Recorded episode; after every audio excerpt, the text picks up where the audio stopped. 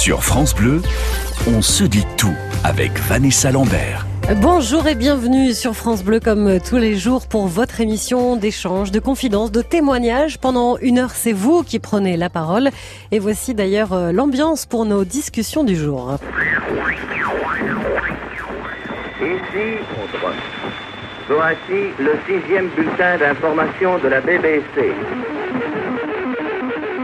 Le quartier général du commandement suprême des forces expéditionnaires alliées vient de publier le communiqué suivant. Sous le commandement du général Eisenhower, les forces navales alliées, avec le soutien de puissantes formations aériennes, ont commencé ce matin le débarquement des armées alliées sur les côtes nord de la France.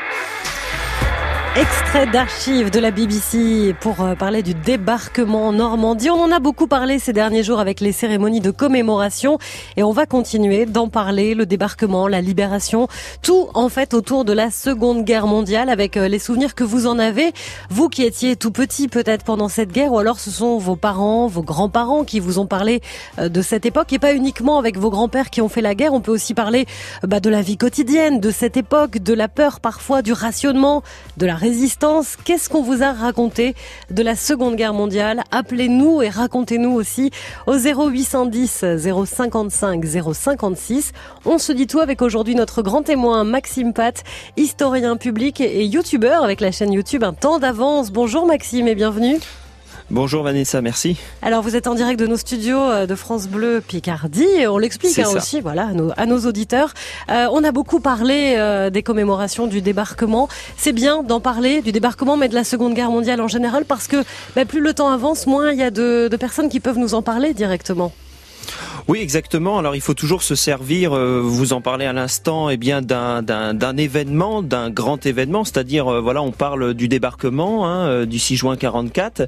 Pour effectivement, il faut toujours hein, remettre dans le contexte de la Seconde Guerre mondiale parce que ce sont des sujets très importants et j'ai même envie de vous dire de plus en plus importants dans le sens où effectivement les témoins d'époque, eh bien commencent malheureusement, c'est le cours de la vie qui veut ça, eh bien à disparaître progressivement et ainsi c'est là que le travail de l'histoire prend tout son sens parce que sans les témoins directs de l'époque, eh bien maintenant il faut travailler sur qu'est-ce qu'on va laisser après. Et je pense que mhm. c'est dans l'optique de ce genre d'émission, bien évidemment, et c'est pour ça que c'est très intéressant et très important de le faire. Et ça va être passionnant d'écouter les témoignages de nos auditeurs. Appelez-nous dès maintenant parce que ça ne dure qu'une heure l'émission. On compte sur vous. À tout de suite. Racontez-nous votre histoire. On se dit tout sur France Bleu. Vos parents, vos grands-parents vous ont parlé de la Seconde Guerre mondiale, soit parce qu'ils sont partis sur le front, soit parce qu'ils l'ont vécu dans leur quotidien d'enfant. Est-ce que c'était facile pour eux d'en parler? Ils vous disaient quoi exactement? Il paraît que beaucoup n'osaient pas en parler ou ne voulaient pas en parler, mais au-delà des horreurs de la guerre, on peut aussi parler euh, de la résistance, de la vie qui continuait à la maison. Est-ce que vous avez encore, je sais pas moi, des, documents qui racontent euh, toute cette période?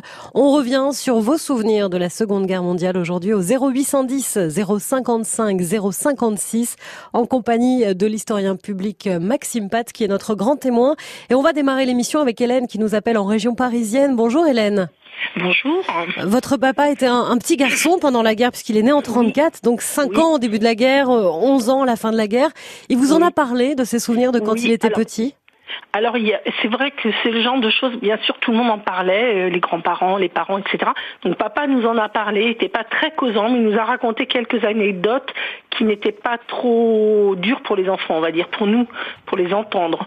Donc les anecdotes dont je vais vous parler sont pas spécialement euh, tristes, on va dire. Hmm. Il y en a des beaucoup plus sévères, mais euh, là, celle dont j'ai parlé à votre standardiste, hein, vous m'entendez? Oui, on vous écoute, Hélène. En fait, euh, donc il avait, j'ai calculé, ils sont arrivés en 40. Hein, j'avais souvenir que base disait que c'est en 40 qu'ils sont arrivés. Donc euh, grosso modo, il avait 6 ans, donc en primaire. Hein, et euh, ils étaient, les enfants étaient à l'école, donc papa était à l'école. Et puis ils les ont pas vus arriver. Et puis quand ils sortent pour la récré, donc style vers 10 heures vraisemblablement, hein, et les gamins sortent en courant comme comme tous les enfants. Et en fait, ils se trouvent nez à nez avec les Allemands qui avaient installé leur campi, leur camp, leur camping, je sais pas comment on dit, leur camp juste à côté de, de l'école. Et donc, en fait, ils étaient en train de faire leur toilette du matin. Quoi. Ils n'étaient pas spécialement agressifs. Hein, mais les gamins se trouvant nez à nez avec des militaires, euh, euh, ils sont tous arrêtés et puis ils savaient plus quoi faire, quoi, en fait, euh, les gosses. Hein. Il savait, votre papa, euh, que c'était les Allemands, que c'était les, les Ah. méchants, entre guillemets? Oui, oui, ils savaient que c'était les Allemands parce qu'après, euh, bah, ils leur prenaient tout. hein, c'était, euh, c'était à la campagne. Il nous a raconté qu'ils rasaient les champs et qu'il restait plus rien pour leurs euh, bestiaux parce que tout est, ils, coupaient l'herbe et puis après ils repassaient, donc il restait rien, rien. Et il y a une anecdote assez rigolote. Oui, ils savaient hein, tout ça. Euh, il y avait de la résistance en Bretagne, donc euh, les gens étaient au courant quand même. hein. Et donc, euh, notamment, euh, comme euh, mes grands-parents étaient des métayers, il y avait, c'était dans une ferme. Donc, mon papa, il, a- il avait des pigeons, mais c'était pas des pigeons voyageurs, d'accord? Et un, so- un soir, en rentrant de l'école, il a retrouvé tous ces pigeons euh, tués.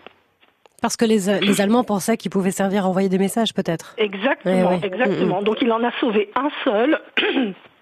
Excusez-moi, ça m'émeut toujours quand j'en parle.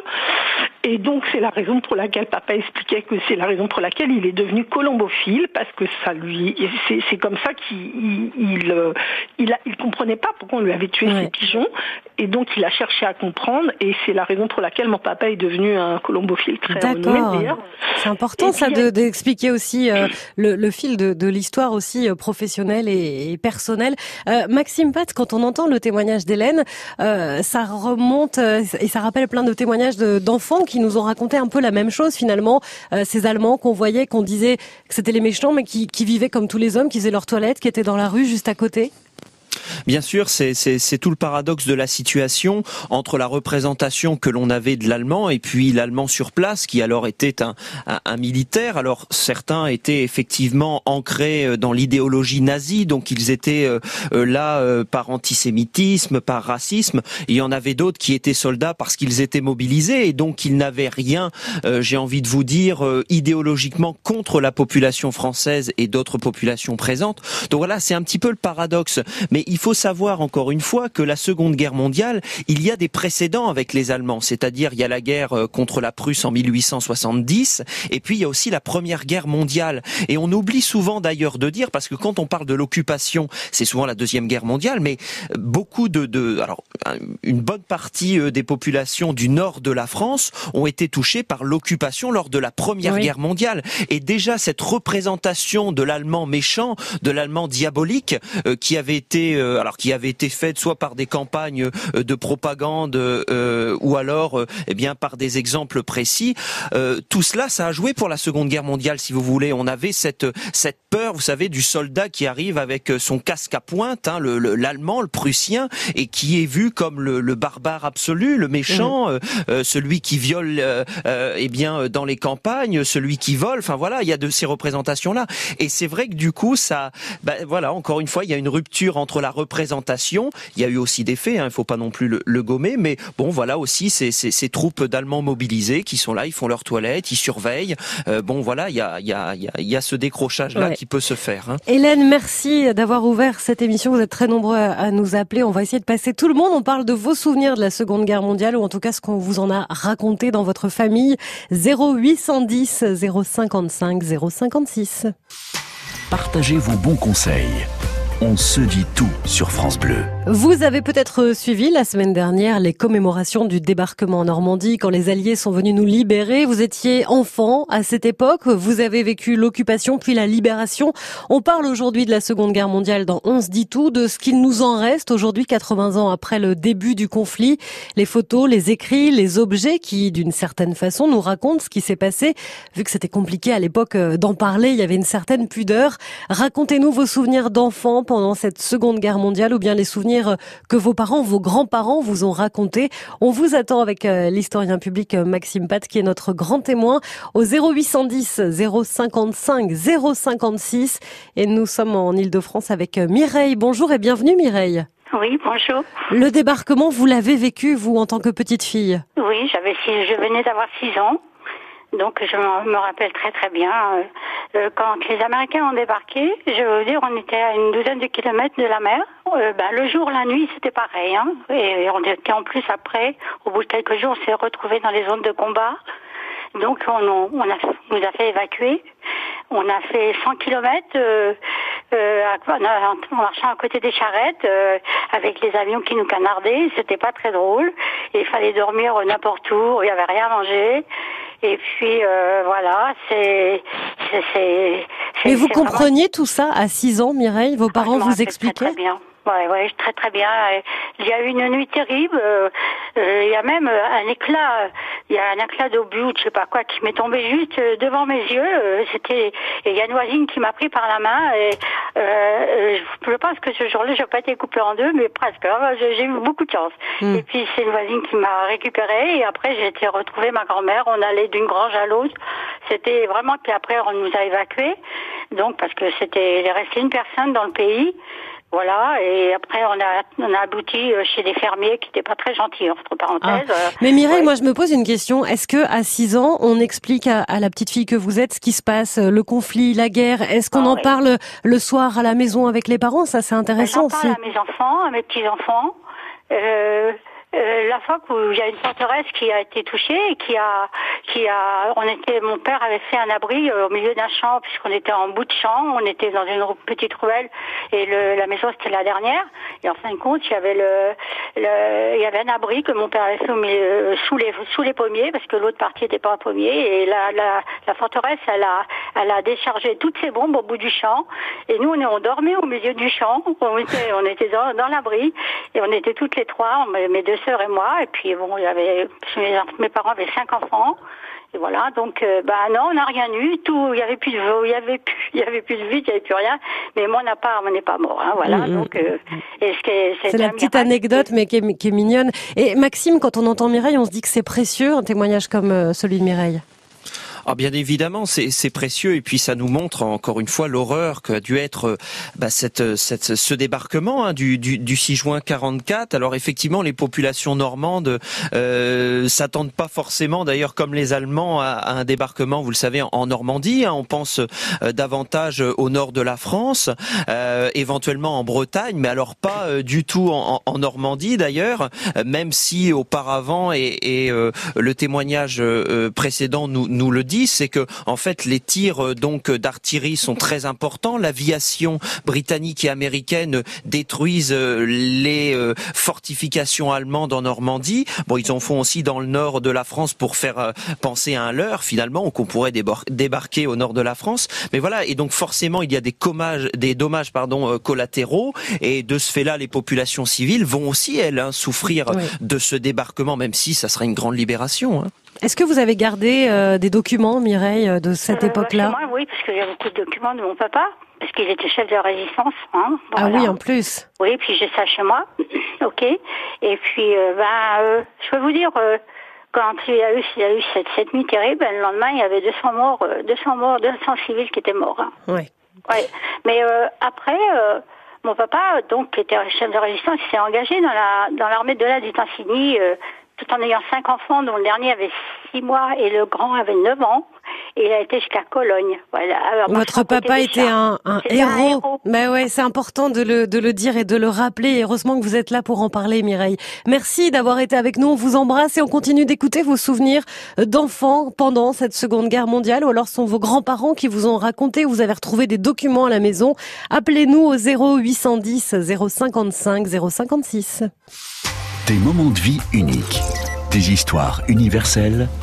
On se dit tout sur France Bleu.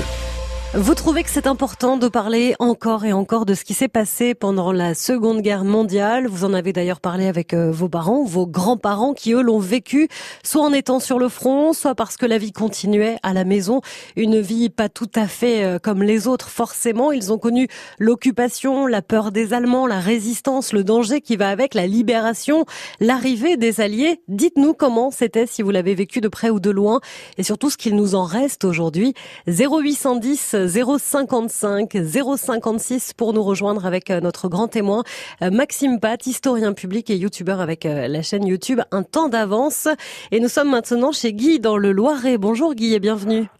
Oui, bonjour, bonjour à toute l'équipe. Euh, voilà, je, ben, je, je suis heureux quand même d'avoir réussi à vous joindre. C'est pas toujours facile, mais bon, Ça il y a marche. tellement d'auditeurs qui vous écoutent et qui ont envie de vous raconter un petit peu leur euh, ce qu'ils ont vécu euh, au travers de vos émissions, qui sont qui sont géniales. Merci Guy. On va Ah, parler moi, de votre grand-père euh, aujourd'hui. Alors, mon grand-père, oui, était.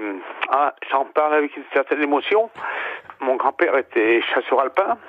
Euh, il a fait la résistance, bien sûr, il était militaire de carrière, bien sûr.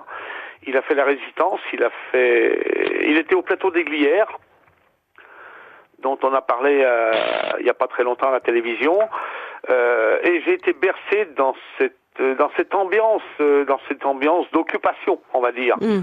Je ne l'ai pas vécu, fort heureusement. Mais des fois, je me dis, euh, quand je vois euh, le monde aujourd'hui tel qu'il est, je me dis, quelques mois d'occupation, ça remettrait sûrement les pendules à l'heure. Et Quand- les gens vivraient sûrement plus simplement. Quand vous Voilà. dites euh, j'ai été bercé, marqué par euh, ça, c'est que votre grand-père, il aimait en parler beaucoup? Euh, il- il- il- oui, et je me souviens, il en parlait, mais il en parlait avec beaucoup d'humilité, beaucoup de, de, de modestie. Hein. C'était pourtant, euh, il a été décoré de la Légion d'honneur, il a eu la Croix de guerre avec Palme d'or. Euh, bon, mais je veux dire, il en parlait avec beaucoup d'humilité. C'est ce qui m'avait beaucoup plu. Et puis surtout, il racontait les anecdotes euh, les plus rigolotes. Puis il avait un, c'était un pince sans rire. Ah bon, Et ça, ça revient. Tout à l'heure, on l'a entendu aussi. Mon grand-père me racontait euh, les histoires euh, les plus drôles, finalement, quelque chose qui était mignon, qui était léger, que des enfants peuvent entendre. Et, et, il vous parlait du, du chewing-gum et du Coca-Cola, je crois, des Américains. Ah, alors là, oui. Alors ça, c'est autre chose. Ça, c'est pas mon grand-père qui m'a parlé de ça, c'est mon père. Ah, d'accord. Parce que mon père, euh, un jour, comme ça, on discutait, il, il discutait, et puis, et, et puis il me fait comme ça. Ah, mais il dit, un jour, il était à l'école. C'était le jour de la déclaration de la guerre. Ils étaient à l'école et la maîtresse leur avait dit le matin, si vous travaillez bien et que vous êtes bien sage, euh, ce soir, je vous offrirai une glace. Alors, euh, mon père, euh, avec un air euh, étonné, il dit une glace, il savait même pas ce que c'était. Il imaginait même pas ce que ça pouvait être. hein. Il n'en avait jamais mangé. Et, ben malheureusement, euh, dans la journée, euh, bah, tout le monde est rentré chez, chez, chez, chez- les enfants sont rentrés chez eux parce que la guerre était déclarée. Hmm. Et la glace, il l'a mangée en, en 45 ou en 46. Avec un peu de décalage, effectivement. C'est important de parler euh, de résistance, euh, Maxime Pat, parce que euh, là aussi, pendant des années, il fallait pas parler. Donc forcément, euh, ça a pas beaucoup fuité, euh, heureusement, pendant la résistance. Et après, il y avait une certaine réticence à en parler aussi. Oui, bien évidemment. Et puis la résistance, c'est, très intéressant parce que euh, elle, elle est, elle est constituée de. de- alors, on- avait le témoignage à l'instant. On parlait d'un grand-père qui était, euh, je crois, effectivement militaire de carrière, mais Mm. on parle aussi de gens qui étaient instituteurs, qui étaient euh, euh, ouvriers, qui étaient paysans et qui a décidé, euh, bah, dans euh, un contexte très tendu, de s'engager et de s'engager pour une résistance qui était multiple. Alors, il y a effectivement celle qui est la plus connue, c'est effectivement le sabotage de de, de, de, de voies de chemin de fer ou euh, prendre les armes et puis peut-être attaquer euh, euh, eh bien euh, euh, des soldats allemands. Mais il y a aussi la résistance intellectuelle, il y a aussi les tracts que l'on pouvait distribuer, il y a aussi euh, le passage euh, bah, d'un- message pour la résistance. La Il peut y protection avoir de population exactement aussi. Mm. la, la protection très bien effectivement de population, les fameux justes que dont on a parlé euh, à juste titre euh, un peu après la guerre, euh, donc qui ont caché des populations juives, ou alors après euh, des, des, des pilotes aussi anglais hein, qui avaient euh, pu réchapper eh bien un affrontement. Bon voilà, donc voyez une résistance multiple et qui a marqué les esprits de chacun, bien Mm. sûr. Merci Guy pour votre témoignage, pour le souvenir de votre grand-père héros, lui aussi de cette Seconde Guerre mondiale. On parle de la guerre aujourd'hui avec vos souvenirs, ceux de vos parents ou de vos grands-parents au 0810 055 056. À tout de suite. Sur France Bleu, on se dit tout avec Vanessa Lambert. Et on parle aujourd'hui de la Seconde Guerre mondiale avec euh, vos souvenirs ou ceux qu'on vous a racontés, avec euh, les documents que vous avez retrouvés qui appartenaient à vos parents ou vos grands-parents, avec les recherches que vous avez pu faire avec vous qui êtes passionnés par cette période pourtant difficile de notre histoire. Mais c'est important de s'y plonger aussi pour comprendre ce qui s'est passé parce que ça conditionne encore notre histoire, notre politique. La Seconde Guerre mondiale et vos souvenirs, votre ressenti, c'est aujourd'hui sur France Bleu avec euh, notre grand témoin, historien public Maxime Pat. Il est avec nous et avec Jérôme qui vient de nous rejoindre depuis les Vosges également. Bonjour Jérôme. Oui, bonjour Vanessa. Alors vous, vous êtes euh, passionné par cette période-là parce que vous êtes même devenu collectionneur d'objets de la Seconde Guerre mondiale Alors euh, oui, bon, moi pas pas particulièrement, mais j'ai de, de, très bons amis dans la région qui collectionnent, des, des, amis qui sont très connus, et dès lors que je vais les voir, en fait, euh, j'apprends énormément. Enfin voilà, c'est vraiment très intéressant. Et ils ont de tout. Ils, ils connaissent, euh, ils connaissent de tout. Alors je ne sais pas si je peux les citer. Euh, j'ai un très bon ami qui s'appelle Rémi Bonnard, qui collectionne beaucoup et qui, qui connaît beaucoup de choses. Euh, mais qu'est-ce que vous apprenez? Parce que bon, les noms, ça va pas forcément nous nous dire grand-chose, Jérôme. Mais qu'est-ce que vous apprenez que vous n'avez pas forcément appris dans les livres en voyant ces objets? Eh ben, on apprend tout ce qui s'est passé, en fait, le moindre détail, euh, parce que dans les livres, ils en parlent pas. Euh, par rapport euh, plus particulièrement à la deuxième DB, donc la bataille qui s'est passée euh, à Dompère et Madonnay-Lamray. Mhm. voilà, on apprend de tout et on voit surtout de tout. Bon, c'est c'est ça a été une partie qui a été qui a été difficile de l'histoire, mais c'est devenu vraiment passionnant. Et, et puis voilà. Et Maxime Pat, c'est important justement ces documents. Vous en tant qu'historien, vous devez être aussi euh, euh, très friand de ce genre de documents qu'on retrouve pas forcément dans, dans les livres. Et euh, on sait que parfois les gens balancent un petit peu trop vite ce qu'il y a dans le grenier. Il y a parfois des, des trésors dont on a besoin pour l'histoire. Bien sûr, et on continue d'en retrouver par le fait qu'effectivement cette Seconde Guerre mondiale date bah, dans l'histoire, euh, c'est un événement et une guerre très récente, donc forcément on en découvre encore aujourd'hui. Et puis c'est vrai que l'historien doit s'adapter à une diversité, vous en parliez à l'instant, de sources, c'est-à-dire qu'on a une diversité euh, de sources qu'on n'a pas forcément, par exemple pendant l'Antiquité, où c'est peut-être un petit peu plus restreint, mais là aujourd'hui, avec la Seconde Guerre mondiale, on peut retrouver euh, des documents écrits. Alors ça va à la fois du document administratif, qui peut d'ailleurs d'ailleurs au passage incriminer des gens, bien évidemment, et puis euh, du document personnel, à la lettre, euh, au témoignage d'époque, au journal intime par exemple, et puis effectivement euh, des objets un petit peu plus eh bien guerriers si je puis dire, entre eh bien les armes parfois qu'on avait gardées au grenier, comme des munitions, etc. Donc vous voyez effectivement des objets eh bien d'une grande diversité qui témoignent là encore eh bien de la grande diversité qu'a été cette Seconde Guerre mondiale. Un conseil, Jérôme, pour les gens qui peut-être euh, font des, des vides-greniers chez eux ou qui doivent vider les maisons des, des grands-parents, quand on trouve ce genre euh, d'objets, de documents, qu'est-ce qu'on en fait? À qui on les donne? Eh ben moi, euh, je les donne et bon, j'en vends aussi euh, à cette personne que j'ai citée là parce que je sais qu'il garde absolument tout. C'est c'est un musée à, lui tout seul mmh. et je sais que que le moindre objet ne sera pas jeté ou enfin il en fera vraiment bon usage. Mmh. En fait, je voulais demander à Maxime, mais c'est pas grave. Je me suis trompée. Maxime, un dernier petit mot rapide. à, à qui on les donne? Il y a quelqu'un qui collecte? Enfin, est-ce que l'État collecte aussi ce genre de choses? Bah, bien évidemment, effectivement, aujourd'hui, il faut euh, il faut déjà attester hein, effectivement de la période de, de, de, la période à laquelle appartient euh, cet objet. Et puis effectivement, aujourd'hui, ces objets-là, euh, ceux que je vous ai cités, euh, eh bien juste à l'instant, que ça soit de la lettre au témoignage personnel jusqu'à l'objet militaire, il faut que ce soit placé, en tout cas dans un musée, pour que bah, la plupart et, une grande majorité de gens puissent le voir, parce qu'encore une fois, voilà, ils sont ils sont aux plus jeunes comme aux plus anciens qui veulent se remémorer des souvenirs, c'est très important. Ça, ce sont des objets d'histoire, véritablement. Merci Maxime et merci Jérôme d'avoir été avec nous depuis euh, les Vosges. On se dit tout continue. On parle aujourd'hui de la Seconde Guerre mondiale avec vos souvenirs, ceux de vos parents, de vos grands-parents, des documents peut-être, euh, des vécus aussi. Venez nous rejoindre pour encore quelques minutes au 0810 055 056. Vos témoignages, vos expériences. On se dit tout sur France Bleu. Quand on a un grand-père qui a fait la Seconde Guerre mondiale, on ne regarde pas les cérémonies de commémoration de la même façon. Les témoins de cette époque se font malheureusement de plus en plus rares et avant qu'il n'y ait plus aucun témoin, continuons à parler, à raconter cette époque, la guerre bien sûr, mais aussi la vie de tous les jours euh, pour les femmes et les enfants qui étaient restés à la maison. Euh, parlons aussi de l'incroyable résistance qui s'est organisée de nos alliés, les Américains, les Anglais, euh, qui quand ils sont arrivés ont été accueillis comme des héros. Racontez-nous comment on en parlait ou pas chez vous de cette Seconde Guerre mondiale. 0810 055 056 pour nous rejoindre avec euh, l'historien Maxime Pat qui est notre grand témoin et direction la région parisienne maintenant avec euh, Gérard. Bonjour Gérard. Oui, bonjour. Merci euh, Vanessa, merci Maxime de, me donner la parole.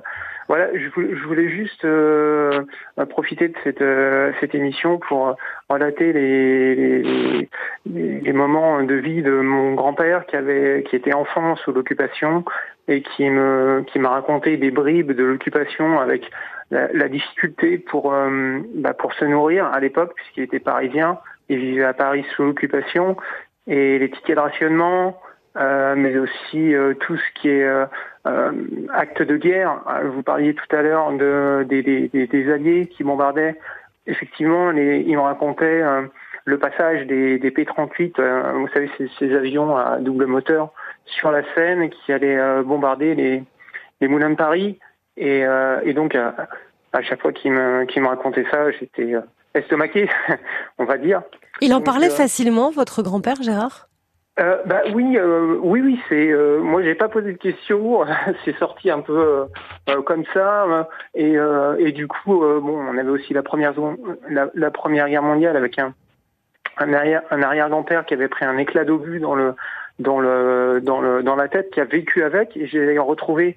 Donc, Maxime, ça lui dira quelque chose, mais dans le journal des armées des opérations, toutes les traces, et ça j'encourage les, gens à, le faire, euh, toutes les traces euh, justement du journal des opérations, des bataillons, euh, des personnes engagées, et tout est relaté. effectivement, quand vous allez voir ça, vous, vous prenez une gifle, voilà. Mais permettez-moi de, de, rajouter quelque chose quand même.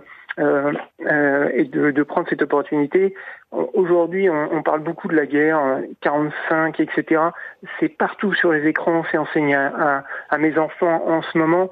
Mais est-ce qu'en 2019, ça doit être encore aussi médiatique, sachant qu'aujourd'hui, on vit, on vit quand même une guerre écologique, on vit une guerre économique. L'Allemagne a deux fois le PIB de la France, et pourtant elle a été vaincue. Voilà, je, voulais juste poser cette question. Mais c'est important, c'est intéressant euh, comme euh, comme euh, question, Gérard. Je me tourne vers vers Maxime Pat. Est-ce qu'on en parle trop ou est-ce qu'on en parle mal de cette Seconde Guerre mondiale? Alors là, c'est une grande question, mais moi j'ai envie de vous répondre par le contexte, euh, le contexte actuel. Vous, vous prenez euh, euh eh bien la montée euh, des extrémismes en politique. Hein, vous vous voyez de plus en plus de protectionnisme, vous voyez de plus en plus de repli sur soi dans certains pays. Et je vous rappelle que les années 30, c'est les années de crise économique, c'est où on s'est replié sur soi, c'est où on a mis en place des mesures protectionnistes et c'est où on a vu la montée de la radicalité et de dictateurs. Et euh, forcément, vous n'aurez pas de montée de radicalité de dictateurs en pleine période de croissance économique. Aujourd'hui, nous sommes encore en crise économique depuis 2008, je vous rappelle, et je pense qu'il est encore important de rappeler tout ça parce qu'il y a une phrase célèbre qui dit que celui qui ne connaît pas son passé est appelé à le revivre. Donc oui, aujourd'hui, il faut continuer à en parler. Peut-être qu'on n'en parle pas si bien que ça parfois, mais je pense qu'il faut continuer à en parler et à l'enseigner parce que c'est des choses qui, qui peuvent encore arriver. L'histoire peut se répéter et il faut mm, mm. continuer à en parler. Oui, je suis assez d'accord. Euh, aussi bien avec vous, Gérard, qu'avec vous, Maxime, il faut en parler, mais peut-être en, parler euh, euh, différemment. Se dire, voilà, ce qu'on vit aujourd'hui, comme vous l'avez si bien dit, Maxime, ça nous rappelle quand même une sombre période et on n'en est pas euh, parfois on n'en est pas si loin. Euh, Gérard, merci beaucoup d'être venu nous parler euh, de votre grand-père déjà et puis d'avoir soulevé cette question un peu philosophique, historique, sociale et c'est important aussi qu'on puisse avoir le temps d'en parler. 0810 055 056, on parle aujourd'hui de la Seconde Guerre mondiale avec vos souvenirs et ceux de votre famille. Racontez-nous votre histoire. On se dit tout sur France Bleu. Et on parle avec vous aujourd'hui de la Seconde Guerre mondiale, avec vos souvenirs, ceux de vos parents, de vos grands-parents, et on le fait avec euh, notre grand témoin Maxime Pat, historien public et youtubeur. Et ça, c'est intéressant, Maxime, parce que les sources d'information sont multiples. Il faut, voilà, vous êtes jeune, il faut aussi euh, s'adresser à un public plus jeune, peut-être, pour ne pas oublier. Euh, L'idée de cette chaîne YouTube, c'est venu comment, un temps d'avance? Alors en fait, moi, je suis enseignant, je suis enseignant euh, dans un lycée et à l'université, et puis c'était vraiment pour effectivement apporter eh bien des outils de compréhension de l'histoire à travers les nouveaux médias sociaux, ce qu'on appelle les médias sociaux, avec les réseaux sociaux en partie. Et donc euh, YouTube et puis euh, les chaînes YouTube se sont développées. Je me suis dit bah pourquoi pas raconter l'histoire à travers euh, ben, des courtes vidéos pour bah, qu'un jeune public s'y intéresse et ça fonctionne hein, d'ailleurs. Et d'ailleurs je parie qu'ils sont en train d'écouter en ce moment l'émission. Donc vous voyez c'est très intéressant pour que les jeunes publics puissent avoir mm, mm. accès à ce type de contenu et ces témoignages hein, très forts qu'on a eu auparavant. J'imagine trop vos, vos lycéens dire ah Monsieur Pat il est sur YouTube. C'est génial. c'est exactement ça. Racontez l'histoire pour ne pas euh, oublier ce qui s'est passé. Vous parliez voilà des, des heures sombres euh, qu'on a vécues dans les dans les années 30, avec un, un parallèle que l'on peut faire encore aujourd'hui. Plus on en parlera, mais c'est la façon dont on en parle qui change les choses peut-être et qui fait qu'on est un peu plus vigilant. Bien sûr, bah, vous parliez juste à l'instant d'Internet, euh, on parlait des médias sociaux, bien sûr, ça doit aussi passer maintenant par ce, ce, ce type euh, de, de, de, communication, d'autant qu'on voit avec euh, tout ce qui est fake news et puis parfois des, des, des, propos qui sont tenus, des, des, informations parfois qui ne sont pas vérifiées et qui sont erronées. C'est bien aussi de voir du contenu fiable, documenté, et c'est ce qu'on essaye de faire à travers des vidéos et notamment sur Internet.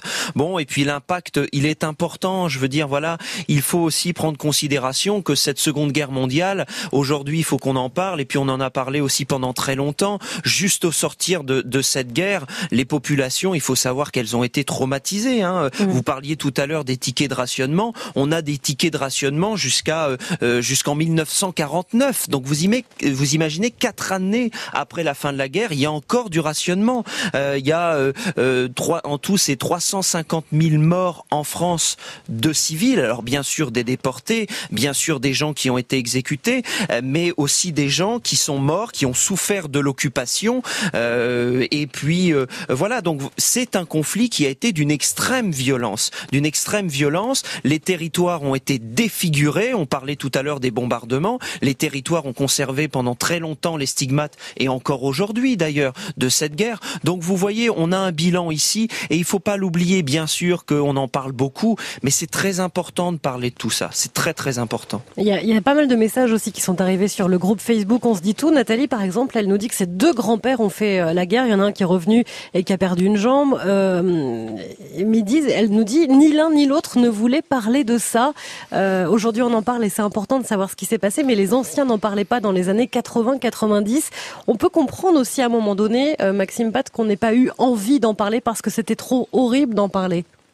C'était trop horrible. Et puis il y a eu un phénomène aussi juste au sortir de la deuxième guerre mondiale très important, c'est qu'en fait chacun a vécu quelque chose de la Seconde Guerre mondiale. Je vous prends juste un exemple très rapidement. On a ce qu'on appelle juste au sortir de la Seconde Guerre mondiale le grand silence. Le grand silence, c'est le mot qui euh, euh, résume le fait que les populations qui ont été déportées, qui ont survécu au camp de la mort et qui reviennent par exemple en France ne parlent pas. Ne parlent pas parce qu'ils n'arrivent pas à raconter ce qu'ils ont vécu. Mmh. Ils n'arrivent pas à se dire, eh bien, est-ce que les gens vont comprendre l'horreur que j'ai vécue? Et puis chacun a tellement vécu quelque chose euh, de divers, de varié et d'atroce quelque part aussi que, en fait, les gens sont pas prêts à entendre cela. Et chacun, effectivement, s'est terré dans son mutisme, soit par euh, enfin, voilà, c'était incompréhensible pour les autres, ou alors euh, il y avait une pudeur par rapport à cela. Donc, voyez, et aujourd'hui que ça puisse se libérer, bah, à la rigueur, tant mieux. Et c'est très bien de travailler là-dessus, au contraire. Mm, mm. Merci beaucoup, Maxime Pat, d'avoir été notre grand témoin. J'aurais adoré vous avoir comme professeur d'histoire. Ils ont de la chance, vos lycéens. Je rappelle Merci. votre chaîne YouTube un temps d'avance avec des petites vidéos euh, très courtes mais qui expliquent très bien certains épisodes de l'histoire. À bientôt Maxime. Merci à tous pour vos témoignages. Merci.